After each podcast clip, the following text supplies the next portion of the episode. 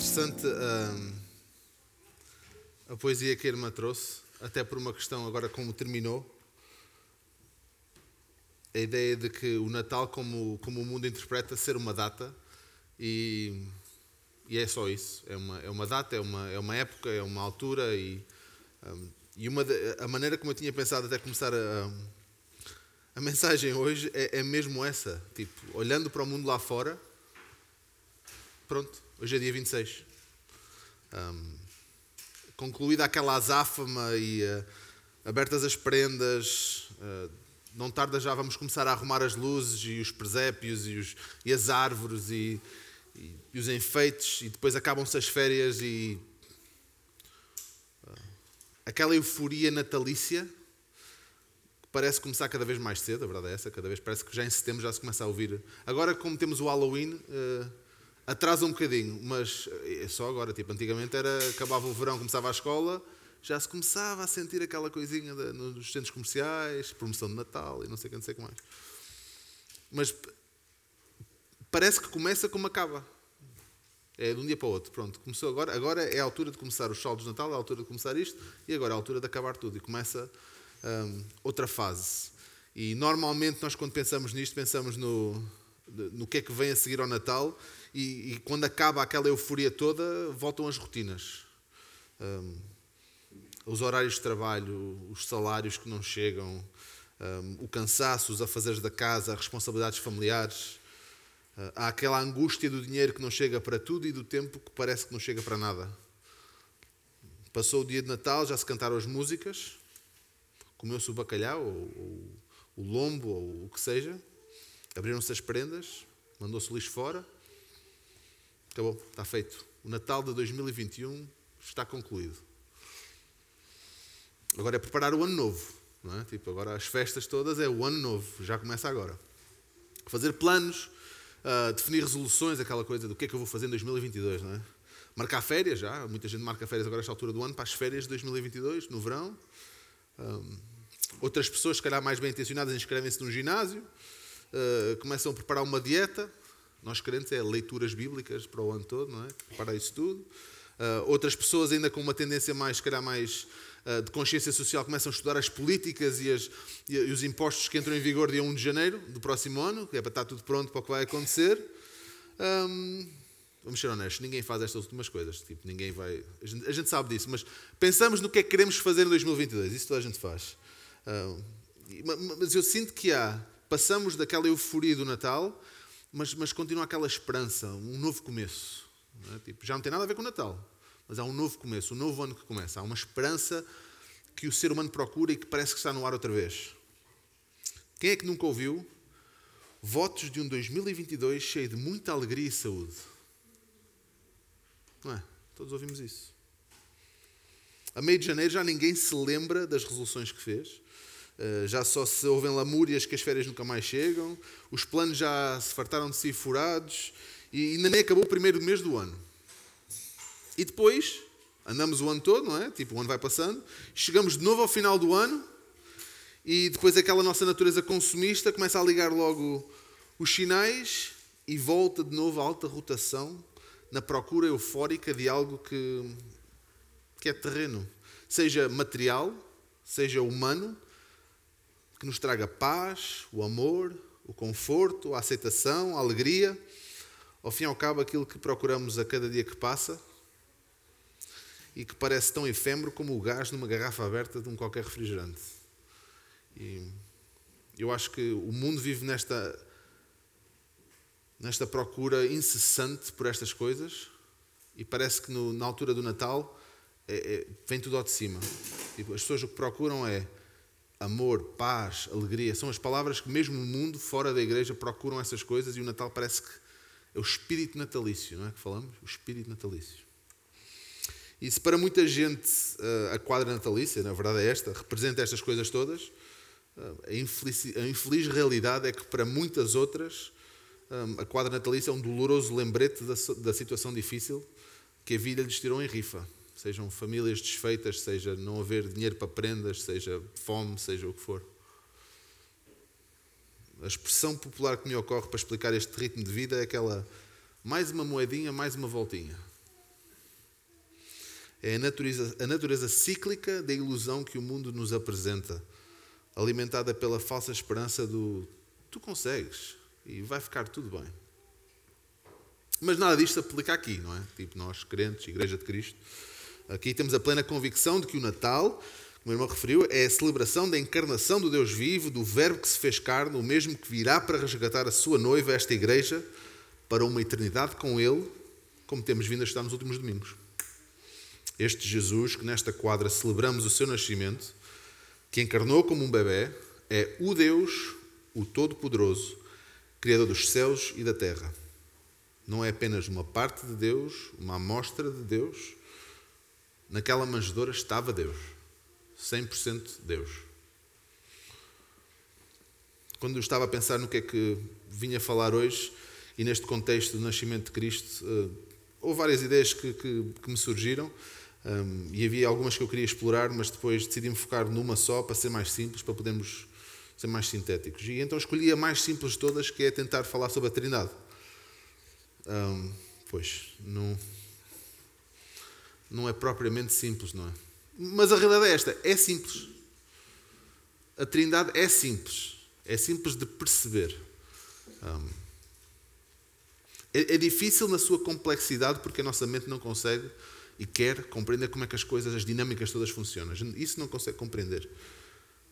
Mas eh, para mim o que define a importância de compreender a, a Trindade é que, ao contrário de outros conceitos também simples de, na sua essência, mas difíceis na compreensão, como são a criação, eh, a eternidade, o conceito da eternidade é tão difícil. Mas ao contrário destes conceitos de, de criação, de eternidade, o próprio conceito de céu, o próprio conceito de inferno, que são, nós podemos dizer que são simples eh, em termos de, de, essência, de compreender que isso existe, que Deus revela isso na sua palavra, mas são difíceis a gente perceber como é que isso, a dinâmica disso funciona logicamente. O conceito da Trindade é essencial para a própria salvação.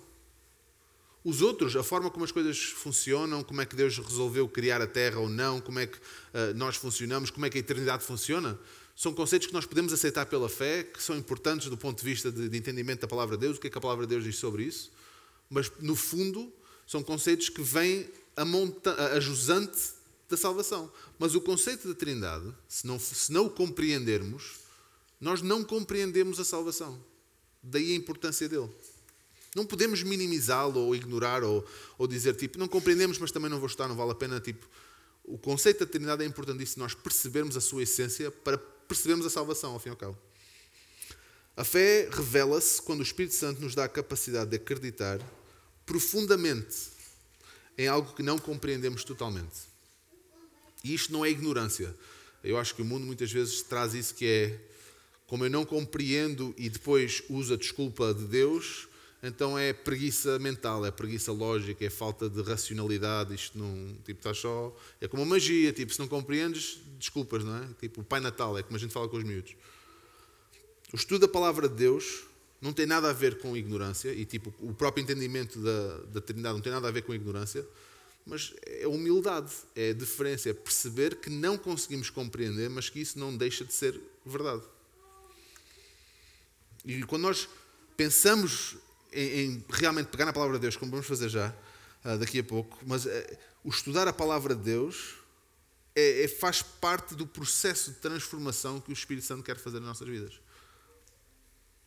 E esse, esse, o mesmo desejo de querer estudar a palavra de Deus, os seus mandamentos, como filhos amados do Deus Altíssimo, esse desejo é trabalho do Espírito Santo. Mas voltando à questão da Trindade, é uma questão para mim essencial e muitas vezes minimizada nas igrejas. Eu até posso acreditar, isto para percebermos a importância disto, eu até posso acreditar que um homem que, que chamou Jesus, que, um, e isto é possível porque temos livros históricos que confirmam a existência de um homem chamado Jesus naquela altura, naquela zona, que fez uh, coisas maravilhosas e que eram milagres aos olhos dos homens. Eu posso acreditar nisso tudo, que viveu há dois mil anos atrás. Posso até acreditar que ele foi crucificado. Posso até acreditar que ele ressuscitou ao terceiro dia. Mas se remover a trindade de quem Cristo é, remove a salvação da sua morte e ressurreição. Um exemplo prático disso, Lázaro morreu, ressuscitou. a sua ressurreição não paga os meus pecados. Não, não, não contribui nada para a minha vida com Cristo, não contribui nada para a minha vida eterna. Não, não pagou os pecados do mundo. Mas eu queria falar de outra coisa que também é muito comum uh, quando se fala da Trindade e, e, se estivermos atentos à forma como em muitos pregadores, muitas igrejas falam sobre a Trindade, um, dá-se uma índole de quase que uma, uma, uma irmandade. Quem já viu o Senhor dos Anéis, não é? Aquela coisa da irmandade do anel. Uh, vai várias pessoas com funções diferentes, que, que têm uh, personalidades diferentes, que têm gostos diferentes e que se juntam todos com uma missão comum. Um, e, e, acho que muitas vezes tratamos a Trindade como assim, um bocado.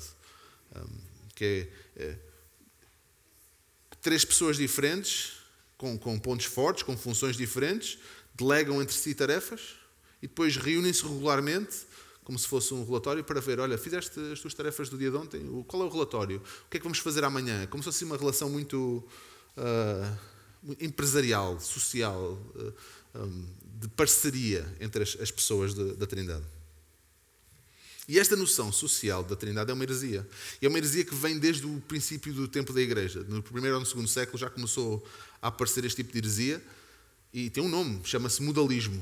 E, e, é uma heresia que tem um impacto e um, e um fruto que, que, destrói igrejas por dentro, porque afeta o princípio de quem Deus é e da forma como Ele interage com o ser humano.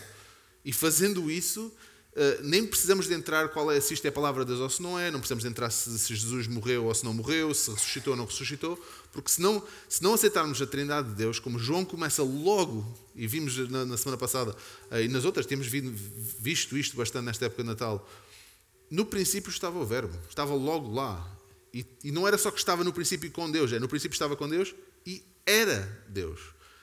Minimizar esse tipo de assunto é minimizar muita coisa da forma como nós acreditamos. E minimizando quem Deus é, o trabalho de Jesus, quem Jesus é, o trabalho do Espírito Santo, quem é o Espírito Santo, pomos por terra tudo aquilo que nos faz quem somos. Mas eu acho que muitas vezes a razão por que isso funciona é porque nós queremos dar uma perspectiva humanística de Deus. Então, como nós não compreendemos a Trindade e não compreendemos como é que funciona do ponto de vista Hum, organizacional, como é que aquilo funciona, a relação entre as três pessoas que são só uma, é um conceito que a nossa mente não consegue compreender. Só porque não conseguimos compreender isso, tentamos dar uma, uma perspectiva humana. Como é que isto funcionaria se fôssemos três pessoas na Terra? Então damos essa. E há, há livros escritos até do, do ponto de vista de, de, de, de seculares, de, histórias de que se, que se, contam, e até na escola dominical hoje referi um, que é aquela aquele livro uh, uh, da Shack, em português é Barraca, não é? Barraca? Cabana. Em que a ilustração é, é, é, as pessoas de Deus a conversarem entre si e a interagirem com o homem, como se fossem, não, não faças isso, ou faz aquilo, ou faz o outro. Tipo, é aquela ideia muito social. É uma heresia, irmãos, e temos de ter cuidado com isso, porque uma compreensão errada, outra vez, uma compreensão errada da Trindade é uma compreensão errada da salvação. E isso vai ter influência e impacto a forma como nós percebemos quem Deus é em todas as áreas da nossa vida. E daí a importância de compreender, quando pensamos no Natal, quem Cristo é. Ele nasceu como bebê, sim, porque tinha que nascer, porque qualquer ser humano nasce como bebê, mas já era Deus, 100% Deus. E como vimos na semana passada, no primeiro capítulo de João, como eu estava a dizer há bocado, estava no princípio com Deus e era Deus. Mas a parte mais interessante para mim é que nós muitas vezes pensamos a dificuldade de compreender estes factos é só nossa aqui, em 2000 e, e não sei quantos, tipo, dois mil anos depois de Cristo, é, nós aqui é que temos dificuldade em compreender isto. Mas não. Vamos até João hoje, podemos já abrir no capítulo 14. Um, mantenham lá o dedo porque vamos andar em vários, vamos ler bastante no capítulo 14 e depois no capítulo 15 e 16, alguns versículos também. Mas eu queria mesmo que nós, antes de entrarmos no capítulo 14, um, dessemos uma olhada ao final do capítulo 13. Quando fala do novo mandamento, uh, que todos conhecemos esses versículos, muito conhecidos. Agora vou-vos dar só o contexto, como é que chegamos aqui. Como é que chegamos aqui ao novo mandamento? Estamos na última ceia. Uh, o ambiente claramente devia estar uh, tenso. Uh, na última ceia já devia haver assim aquela coisa meio não sabia o que é ia acontecer, era um diferente. Eu, eu acredito que o ambiente estava tenso na última ceia. Os discípulos andavam meio confundidos já com o que estava a passar. Na cabeça deles estava aquela entrada triunfal, tinha acabado de acontecer. Ele iria derrubar o poder de Roma, eles provavelmente iam ser todos os seus ministros e mais não sei que, não sei que mais, e de repente Jesus está a lavar-lhes os pés. Eles devem, aquilo deve ter feito uma confusão. E depois aponta o traidor. Vai haver um traidor entre vocês. Eles, ah, como é que é possível? Trair? Mas, mas quê? Como? E depois Judas é indicado, Judas sai. E é logo na sequência disso que ele vai falar do novo mandamento.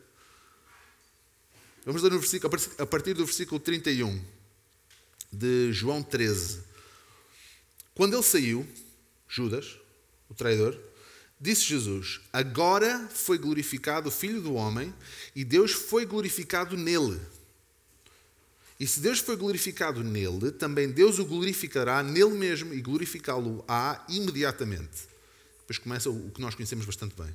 Filhinhos, ainda por um pouco estou convosco, buscar-me-eis, e, e o que eu disse aos judeus também agora vos digo a vós outros: Para onde eu vou, vós não podeis ir. Novo mandamento vos, vou, vos dou, que vos ameis uns aos outros, assim como eu vos amei, que também vos ameis uns aos outros. E nisto conhecerão todos que sois meus discípulos, se tiverdes amor uns pelos outros. Logo a seguir, eh, nós temos mais um daqueles exemplos de, de Pedro, é? Tipo, o Pedro salta logo. Tipo, perguntou-lhe Simão Pedro: Senhor, para onde vais? Ehm, eu sinceramente aprecio Pedro, porque muitas vezes a gente vê o Pedro como aquele que salta, não, parecia que não compreendia as coisas muito bem, não estava, era muito impetuoso, muito uh, sangue na guerra, mas a verdade é que ele fazia as perguntas que toda a gente provavelmente estava a pensar e que nós ainda hoje pensamos. Tipo, para lá, ele era o que dizia, se calhar os outros estavam todos a pensar a mesma coisa.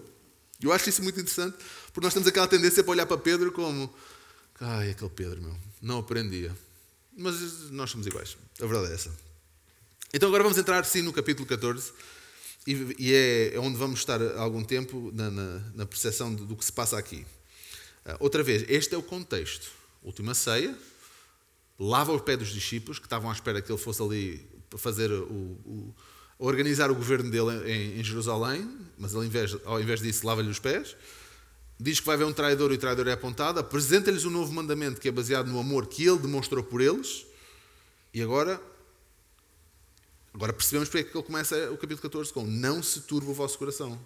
E por isso é que eu estava a dizer cá há bocado, eu acho que aquele ambiente naquela ceia está meio tenso não estavam a perceber muito bem o que estava a passar. E Jesus claramente sabia isso. Não se turbe o vosso coração. Uh, capítulo 14. Credes em Deus, crede também em mim. Na casa de meu pai há muitas moradas. Se assim não fora, eu vos teria dito, pois vou preparar-vos lugar. E quando eu for e vos preparar lugar, voltarei e vos receberei para mim mesmo, para que onde eu estou estejais vós também. E vós sabeis o caminho para onde eu vou. Diz-lhe Tomé: Senhor, não sabemos para onde vais, como saber o caminho? Já agora, Tomé, para mim, era um engenheiro. Tomé, tipo, a gente vê depois, na, na ressurreição, era, então mostra, mostra lá, quero ver as marcas aqui. É, é devia ser a, o, do, dos discípulos aquele que era mais racional. Então, Mostra-me. Então, por isso é que ele aqui interrompe Jesus, para onde eu vou não pode ir, mas espera lá, vais para onde? E porquê é que a gente não pode ir? Então, não, queremos, queremos ir também, tens que nos dizer. Respondeu-lhe Jesus, outra vez, o interessante aqui é este versículo, este é o contexto deste versículo que conhecemos. Jesus respondeu-lhe: Eu sou o caminho, a verdade e a vida. Ninguém vem ao Pai senão por mim. Se vós me tivesseis conhecido, conhecias também a meu Pai. Desde agora o conheceis e o tendes visto. Replicou-lhe Felipe: Senhor, mostra-nos o Pai e isso nos basta. Este devia ser o, a pessoa emocional. Tipo, não, Tipo, basta mostrar-nos o Pai e já não preciso mais nada, não preciso ir atrás de ti, eu confio em ti, mas mostra-nos. Queria ver, ver para crer, não é? Também, Filipe é igual a todos nós, toco muito bem. Disse-lhe Jesus: Filipe, há tanto tempo estou convosco e não me tens conhecido? Quem me vê a mim, vê o Pai. Como dizes tu, mostra-nos o Pai. Não crês que eu estou no Pai e que o Pai está em mim? As palavras que eu vos digo, não as digo por mim mesmo, mas o Pai, que permanece em mim, faz as suas obras. Crede-me que estou no Pai e o Pai em mim. Crede ao menos por causa das mesmas obras. Em verdade, em verdade vos digo que aquele que crê em mim fará também as obras que eu faço e outras maiores fará, porque eu vou para junto do Pai. E tudo quanto pedirdes em meu nome, isso farei, a fim de que o Pai seja glorificado no Filho. Se me pedirdes alguma coisa em meu nome, eu o farei. Se me amais, guardareis os meus mandamentos. Os discípulos de Cristo que tinham passado três anos com Ele, ao pé dele, junto dele, andando com ele, viajando com ele, tudo, ainda não tinham compreendido completamente a natureza de Cristo. As perguntas que eles fazem não são de quem duvida do que Jesus está a dizer, claramente não. Eram seus discípulos, seguiam-no. Mas simplesmente não compreendiam. Jesus não ignora as perguntas e não deixa de ser direto depois nas respostas. No versículo 7, quando diz: Se vós me tivesseis conhecido, conhecieis também meu Pai. Desde agora o conheceis e o tendes visto. Ele ter que dizer isso, que nós hoje sabemos, que Jesus é Deus, ou seja, que vendo Jesus vemos a Deus, os discípulos aqui, pouco tempo depois, era a crucificação já, é o final do ministério de, de Jesus, ainda não tinham compreendido isso. E agora, o contexto daquele versículo do, do, que nós falámos há bocado, do Eu sou o caminho, a verdade e a vida, é este: é perguntas dos discípulos. Isto não é, não é uma. Não é um, uma, um comentário, uma resposta evangelística. Não foi um fariseu que lhe perguntou isto. Não, é aos discípulos. Os discípulos ainda não tinham compreendido isto. E eu acho que isso é muito interessante porque muitas vezes nós não percebemos o que estava a passar ali. Estas conversas que estão a acontecer. Nós vamos ler mais no capítulo, uh, depois no capítulo 15 e 16. E eu acho que isso é muito interessante, porque nós esquecemos disso. E depois começa, eh, muda. A, a, a questão-chave que se passa aqui, para mim, não é a falta de entendimento dos discípulos. Essa não é. Nós, quando olhamos para aqui, parece que são incrédulos, que não, não estão a perceber, fazem perguntas, o Tomé, depois o Filipe. Mas o, o que Jesus estava a dizer é: vocês não compreendem porque não conseguem compreender. Eu estou-vos a dizer isto e vocês não estão a compreender. Estou aqui há tanto tempo a dizer-vos isto e vocês não continuam a não compreender. E este é outra vez o contexto do que depois começa no versículo 16, quando começa a falar do Espírito Santo, do Consolador. Vamos ler a partir do versículo 16. E eu rogarei ao Pai, e Ele vos dará outro Consolador, a fim de que esteja para sempre convosco. O Espírito da Verdade que o mundo não pode receber, porque não o vê, não o vê, nem o conhece. Vós o conheceis, porque Ele habita convosco e estará, futuro, estará em vós. Não vos deixarei órfãos, voltarei para vós outros. Ainda por um pouco, e o mundo não me verá mais. Vós, porém, me vereis. Porque eu vivo, vós também vivereis. Naquele dia vós conhecereis que eu estou em meu Pai. Outra vez, naquele dia, não é aqui. Naquele dia vós conhecereis que eu estou em meu Pai, e vós em mim, e eu em vós. Aquele que tem os meus mandamentos e os guarda, esse é o que me ama. E aquele que me ama será amado por meu Pai, e eu também o amarei, e me manifestarei a ele. Disse-lhe Judas, não os cariotes: De onde procede, Senhor, que estás para manifestar-te a nós e não ao mundo? Respondeu Jesus: Se alguém me ama, guardará a minha palavra, e meu Pai o amará. E viremos para ele e faremos não morada. Quem não me ama, não guarda as minhas palavras. E a palavra que estáis ouvindo não é minha, mas do Pai que me enviou. Isto vos tenho dito, estando ainda convosco. Mas o Consolador, o Espírito Santo, a quem o Pai enviará em meu nome, esse vos ensinará todas as coisas e vos fará lembrar de tudo o que vos tenho dito. Deixo-vos a paz, a minha paz vos dou. Não vos la dou como o mundo a dá. Não se turbe o vosso coração, nem se atemorize. Ouviste que eu vos disse: Vou e volto para junto de vós? Se me amasseis, alegrar-vos-ias que eu vá para o Pai, pois o Pai é maior que eu. Disse-vos agora, antes que aconteça, para que, quando acontecer, vós creiais. Já não falarei muito convosco, porque aí vê o príncipe do mundo e ele nada tem em mim. Contudo, assim procedo, para que o mundo saiba que eu amo o Pai e que faço como o Pai me ordenou. Levantai-vos, vamos-nos daqui.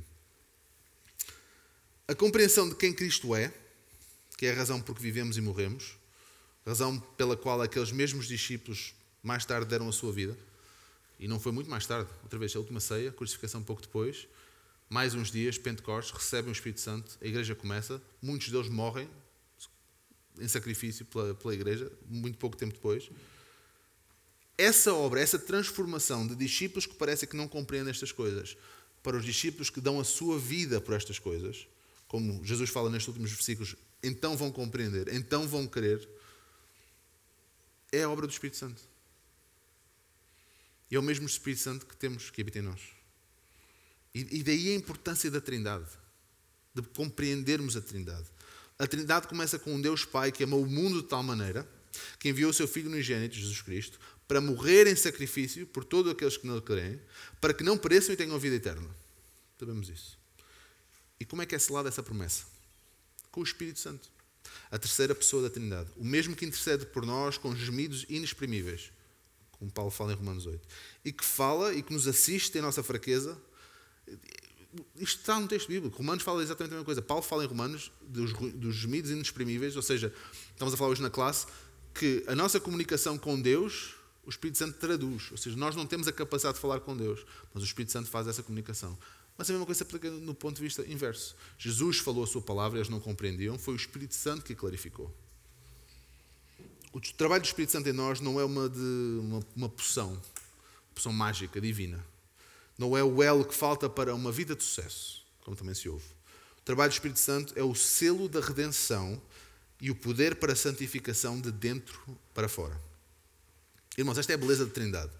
Nós, os remidos de Cristo, temos Deus, 100% Deus, no nosso coração. A trabalhar, a transformar, a aconselhar, a pacificar, a unificar. Não é um amuleto é Deus, na pessoa do Espírito Santo, que habita nos nossos corações e nos capacita para uma mudança de coração, uma mudança de disposição, uma mudança de motivação, de razão, de propósito. Se não compreendermos a essência da Trindade, não compreendemos a essência do trabalho do Espírito Santo nas nossas vidas. E não compreender a essência do trabalho do Espírito Santo nas nossas vidas torna-nos incapazes de desenvolver unidade, amor fraternal, discernimento espiritual, sabedoria divina, todas as outras coisas que nos diferem do mundo, que nos tornam diferentes do mundo. Quando penso neste trabalho do Espírito Santo, penso muito na questão do, do amor cristão. E, e falo isto porque, até neste contexto, o tal novo mandamento um, vem no contexto da lavagem dos pés dos discípulos. E logo após a indicação do traidor. E nós temos uma noção muito humanista do amor. Quando pensamos em amor, pensamos em aceitação, tolerância, ah, fazer alguém sentir-se bem consigo mesmo, concordar com discordar, diferentes verdades. Mas este amor que Cristo introduz tem uma nuance muitas vezes esquecida.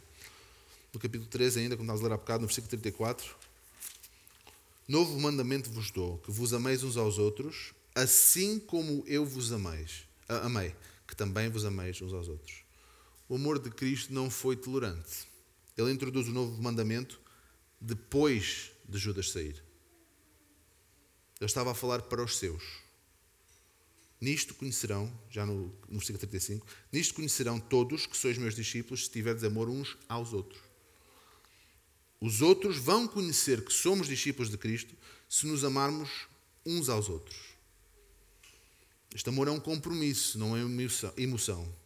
É o resultado de uma transformação e unificação executada pelo Espírito Santo, o Consolador. O que Jesus estava a anunciar nestes, nestes versículos. Se usarmos o conceito de amor como o mundo usa, o que nos une será um sentimento. Será um conceito que, que vai, que vem. Não tem compromisso qualquer. O amor de Cristo demonstrou, o amor que Cristo demonstrou e que nós devemos viver é um ato, não é um ato, mas uma disposição. É um compromisso para a vida. E amor não é igual à tolerância. Por exemplo, a tolerância aceita a injustiça. Tolero que a pessoa seja injusta, é a vida dele. O amor confronta a injustiça. A tolerância é cínica. Independentemente do que a pessoa pensa, eu vou aceitar. O amor é convicto. Este amor que somos chamados a demonstrar uns para com os outros é o que nos difere do mundo. O mundo sem Cristo não tem este amor, não consegue ter este amor. Quando a forma como vivemos entre nós é tolerante ao pecado, já não estamos a viver de acordo com o novo mandamento, por muito amores amorosos que nós sejamos. versículo, ainda no, no capítulo 14, uh, versículo 15. Se me amais, guardareis os meus mandamentos. Alguns versículos a seguir, no versículo 21. Aquele que ama, aquele que tem os meus mandamentos e os guarda, esse é o que me ama. E aquele que me ama será amado por meu Pai. E eu também o amarei e me manifestarei nele. Eu também o amarei, neste versículo 21, como vimos no novo mandamento, assim como eu vos amei, que vos ameis uns aos outros. Este é o novo mandamento. Só é possível quando assente no conceito de trindade completo, no trabalho que Deus Pai fez, no trabalho que Jesus fez na cruz e o trabalho que o Espírito Santo faz no, na, na, demonstração do entendimento, na, na entrega deste entendimento de como as coisas funcionam.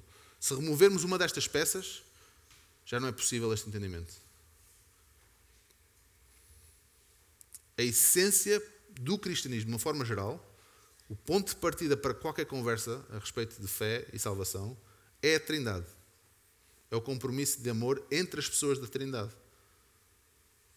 E isto foi uma ilustração que eu vi já não lembro onde, mas que, que achei interessantíssimo porque é, nós muitas vezes não pensamos dessa forma, mas é, é, é uma realidade. Nós somos a prenda de Deus Pai ao seu Filho Cristo. A igreja é a noiva que Deus Pai entrega ao seu Filho. E se isto não vos move, o pensar que nós, como igreja, somos uma prenda para Cristo, se isto não vos move, meus irmãos, hum, acho que deviam passar, devíamos todos passar algum tempo em oração e, e leitura da palavra. Porque há qualquer coisa que. Essa, essa, essa percepção, esse entusiasmo, essa motivação tem que existir e é o Espírito Santo que a dá. E sim, nós somos pecadores, continuamos a ter de lutar com a nossa natureza. Vamos pôr o pé na argola muitas vezes. Mas Cristo, Deus encarnado, veio e pagou o preço desses pecados. Selou-nos com o seu Santo Espírito, que é 100% Deus. E que nos dá algo que os próprios discípulos, nesta altura, ao lado de Cristo, sentados ali ao lado, ainda não compreendiam. Nós temos algo que eles não tinham nesta altura ainda. Versículo 28 do capítulo 14.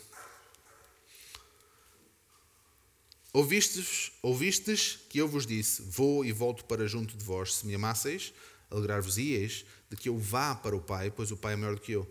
Este, este alegrar-vos-ieis de que eu, vou, que eu vá para o Pai. Eu estou a imaginar os discípulos, tipo, estavam tão agarrados ali à presença de Jesus, ou que tudo que ia, as expectativas que iam acontecer, e, e de repente ele, Jesus pede que eles se alegrem com a partida dele. Mas Cristo sabia que era preciso ele ir para o Espírito Santo descer. E o Espírito Santo descendo é que era o poder que eles precisavam para viver de acordo com o que Jesus tinha ensinado. E outra vez repito, não é, não é um amuleto. O Espírito Santo não é um amuleto. Estávamos a falar hoje também na classe, que acho que muitas vezes usamos aquela analogia toda do encher-me do Espírito, não é? E tipo, parece que eu vou à igreja encher-me do Espírito, atesto o depósito e depois vou, ele vai, vou gastando, conforme vou tomando decisões na vida, resistindo à tentação, não sei quanto é que mais vai vazando, vazando, vazando, depois preciso ir a deixar outra vez o depósito. Isso é minimizar o Espírito Santo. É retirar a divindade do Espírito Santo. Ele é 100% Deus, tal como Jesus era 100% Deus. E Ele habita em nós. Ele é o poder da transformação do nosso coração, das nossas motivações, do nosso entendimento, de ganharmos a capacidade de nos amarmos genuinamente, de nos perdoarmos uns aos outros, de reconhecermos o nosso próprio pecado, de desenvolvermos uma unidade em amor que é fruto do nosso amor por Cristo e não da nossa capacidade social ou relacional. No capítulo, 5, no capítulo seguinte de João, é a ilustração da vida era verdadeira, conhecemos bem. E engraçado é que lá no meio, no versículo 12, ele volta ao mesmo ao novo mandamento outra vez. Capítulo 15, versículo 12. O meu mandamento é este, que vos ameis uns aos outros assim como eu vos amei. E ele nunca separa as duas coisas. É amar-vos como eu vos amei. No capítulo seguinte, depois, se formos entrar no capítulo 16, volta a falar do Consolador. E para mim é interessante esta sequência de. Parece que é um padrão que estamos aqui a ver nestes capítulos, 14, 15 e 16, que é. Uh, fala, estão tristes, ou o mundo vos vai odiar, ou, ou, no princípio até o traidor foi ter apontado ali. Depois, amem-se uns aos outros. E depois, como? o Consolador vai chegar. Ele repete, literalmente a falar da videira verdadeira, e depois no capítulo 16 volta outra vez a falar sobre o Espírito Santo, o trabalho do Espírito Santo. Mas eu acho que o sentimento dos discípulos, quando chegaram aqui esta, esta última ceia, é muito parecido com, com a maior parte das pessoas no, depois do Natal. Aquela euforia da entrada triunfal e de, de, vai o novo reino de Cristo que vai reinar aqui e vai despachar os romanos daqui para fora e que, de repente, há aquela incerteza, uma ansiedade que, que, que, a gente se calhar guarda no fundo do saco dos presentes, mete os presentes todos em cima e está lá a ansiedade em baixo, mas uf, é, o Espírito Natal, o Espírito Natal, o Espírito Natal, ok, ok, ok. E eu vejo isso nos discípulos. As perguntas que eles faziam era de alguém que, para lá, estás-me a trocar as voltas. Eles tinham testemunhado ali mesmo a entrada triunfal, mas não tinham compreendido. E depois a euforia eh, levou, porque nós somos seres humanos, deixamos-nos levar pela emoção das, das situações. E uh, uh, falei há bocado até, de, começaram a discutir quem é que ia ser o ministro do quê, e mais ajudante, e o braço direito, e mais não sei o que. Estava lá. E depois Jesus vem limpar-lhes os pés, apontar um traidor e dizer que se vai embora. Parece um, quando estamos a pensar na história de, de, uma história qualquer, era terrível acabar a história ali, tipo, então, para lá. Mas nós sabemos que não acaba aí. E mesmo que os evangelhos acabem com a ressurreição, nós sabemos que Jesus aqui já está a apontar para eventos que acontecem depois em Atos, na fundação da igreja, a descida do Espírito Santo no dia de Pentecostes. Mas Jesus está-lhes a falar estas coisas e não estão a perceber. Claramente não estão a perceber. Ao ponto que saem dali, Pedro vai negar três vezes, eles vão se esconder, vão estar longe da cruz, quase ninguém está ao pé da cruz. E depois isto saiu furado, as expectativas saíram furadas. É essa o que estavam ali a sentir. E pioraram. Porque se pensarmos, no, no, nas, não houve nada que melhorasse. Tipo, o que passou-se daqui para a frente foi o decréscimo em termos de, de humanos da coisa. No capítulo 16, e vamos ler uh, alguns versículos também aqui, quando fala, ele vai outra vez introduzir o, o, o Espírito Santo. E acho interessante que outra vez começa, como começa no versículo 14, no capítulo 14, desculpem, começa, não se turbe o vosso coração, não é? Aqui começa, tenho-vos dito estas coisas, versículo, capítulo 16, para que não vos escandalizeis. Já está a avisar o que vem para aí vem, não é? Versículo 2, eles vos expulsarão das sinagogas, mas vem a hora em que todo aquele, em que todo o que vos matar, já agora, uh, ouvirem alguém dizer, olha, o que vos matar aqui, está bem? Vem, vem gente para vos matar. Isso, acho que qualquer pessoa que ouvisse isto num culto de domingo de manhã ficava logo em pé de guerra, não é? Tipo, para lá, vem para nos matar. E é o que ele está aqui a dizer. Eles vos expulsarão das sinagogas, mas vem a hora em que todo o que vos matar julgará com isso tributar culto a Deus. Isto farão porque não conhecem o Pai nem a mim. Ora, estas coisas vos tenho dito para que, quando a hora chegar, vos recordeis que eu vos disse. Não vos disse desde o princípio, porque eu estava convosco. Mas agora vou para junto daquele que me enviou, e nenhum de vós me pergunta para onde vais? Pelo contrário, porque vos tenho dito estas coisas, a tristeza encheu o vosso coração. Mas eu vos digo a verdade: convém-vos que eu vá, porque se eu não for, o Consolador não virá para vós outros. Se, porém, eu for, eu vou-lhe enviarei. Quando ele vier, convencerá o mundo do pecado, da justiça e do juízo.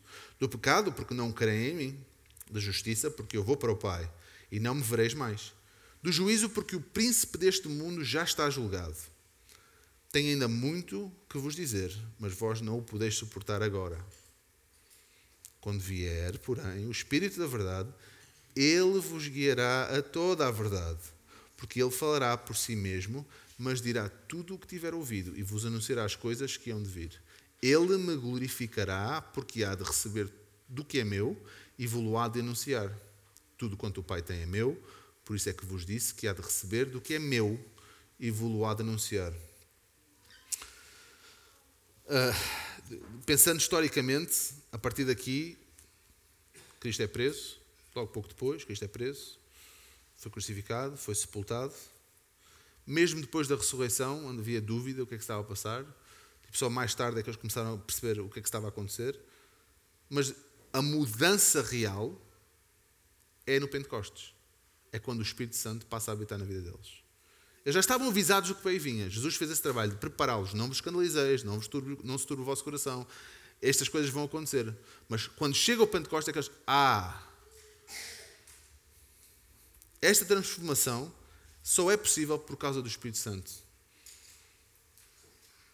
Vamos, se formos até o livro de Atos, e não precisam de abrir lá, mas que é logo, literalmente estamos na Epístola de João, no Evangelho de João, logo a seguir, no final de, de, da história de, de, João aqui, é o livro de Atos, todos conhecemos isso. E no, dia, no capítulo 2, quando acontece o Pentecostes, hum, vemos.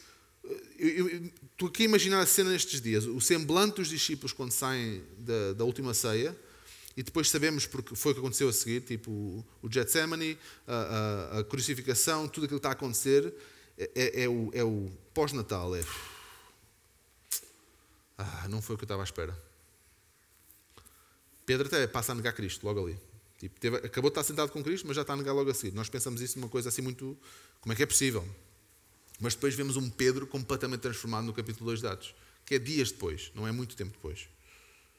Pedro ali, já habitado pelo Espírito Santo, levanta-se, e no capítulo 2, a partir do versículo 14, não vamos ler agora, e prega o Evangelho na praça pública.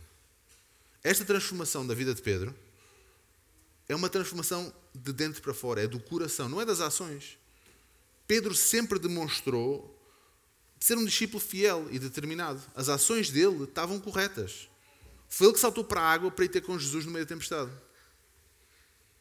Foi ele que puxou da espada para defender Jesus quando estava a ser preso. Ninguém pode pôr em causa o coração de Pedro, as suas ações, o que ele estava a fazer. Mas a diferença de Pedro, quando habitado pelo Espírito Santo, é muito notória. O resultado desta transformação era a unidade em amor demonstrada por aqueles que Deus acrescentava à sua igreja. Não era uma unidade circunstancial. Não era uma unidade porque todos concordavam como haviam de celebrar o Natal ou o fim de ano, ou se deviam ou não usar máscaras. Em Atos 2, estamos mesmo a terminar, em Atos 2, um, o efeito do Espírito Santo naquelas mesmas pessoas é muito visível. Quando vamos à descrição de como aquela igreja em Jerusalém vivia a partir do versículo 42, e preservavam, Atos 2, 42, e preservavam na doutrina dos apóstolos e na comunhão, no partir do pão e nas orações. Em cada, em cada alma havia temor, e muitos prodígios e sinais eram feitos por intermédio dos apóstolos. Todos os que creram estavam juntos e tinham tudo em comum. Vendiam as suas propriedades e bens, distribuindo o produto entre todos, à medida que alguém tinha necessidade. Diariamente preservavam unânimes no templo, partiam pão de casa em casa e tomavam as suas refeições com alegria e singeleza de coração, louvando a Deus e contando com, toda, com a simpatia de todo o povo. E enquanto isso, acrescentava-lhes o Senhor dia a dia os que iam sendo salvos. Esta é a imagem da igreja. Mesmo os discípulos, as, as confusões entre eles, não haver um traidor no meio deles depois de três anos de ministério, é possível porque não tinham o Espírito Santo. O trabalho do Espírito Santo é este: é Deus 100% em cada um de nós, trazendo unidade, trazendo perdão, trazendo amor. Li esta, esta semana uma frase de um, um teólogo um, conhecido, que morreu por acaso em 2020, uh, J.I. Packer, um, J.I. Packer. Frase dele dizia o seguinte: Se quiseres julgar o quão bem alguém compreende o cristianismo, procura descobrir a relevância que essa pessoa dá à ideia de ser um filho de Deus e de ter Deus como seu pai. Se esta não é a ideia que compela, compele e controla o seu louvor e as suas orações e toda a sua perspectiva de vida, então dizer que esta pessoa, quer dizer que esta pessoa não compreende o cristianismo muito bem de todo. Esta ideia de que compreender o cristianismo tem que ter um impacto na forma como a pessoa vive, tudo, louvor, orações, perspectiva de vida. E esse trabalho é o trabalho do Espírito Santo. A compreensão do cristianismo tem a ver com a compreensão de quem Deus é, a natureza dele. E este é o meu desafio para mim, primeiro, para os meus irmãos também. Que compreendamos o que significa verdadeiramente ser cristão. Que não nos distraiamos com agendas deste mundo, com modas, políticas, tolerâncias e inclusividades. Que saibamos reconhecer em nós o Espírito Santo, que é 100% Deus. Não é um sopro ou um vento não se atesta. E que atentemos para o trabalho que Ele quer fazer em nós. Trabalho esse que perceberemos através do estudo da Sua palavra e da nossa sujeição uns aos outros, com alegria e singeleza de coração, encharcados com este amor comprometido e completo que Cristo demonstrou por nós primeiro. Amém?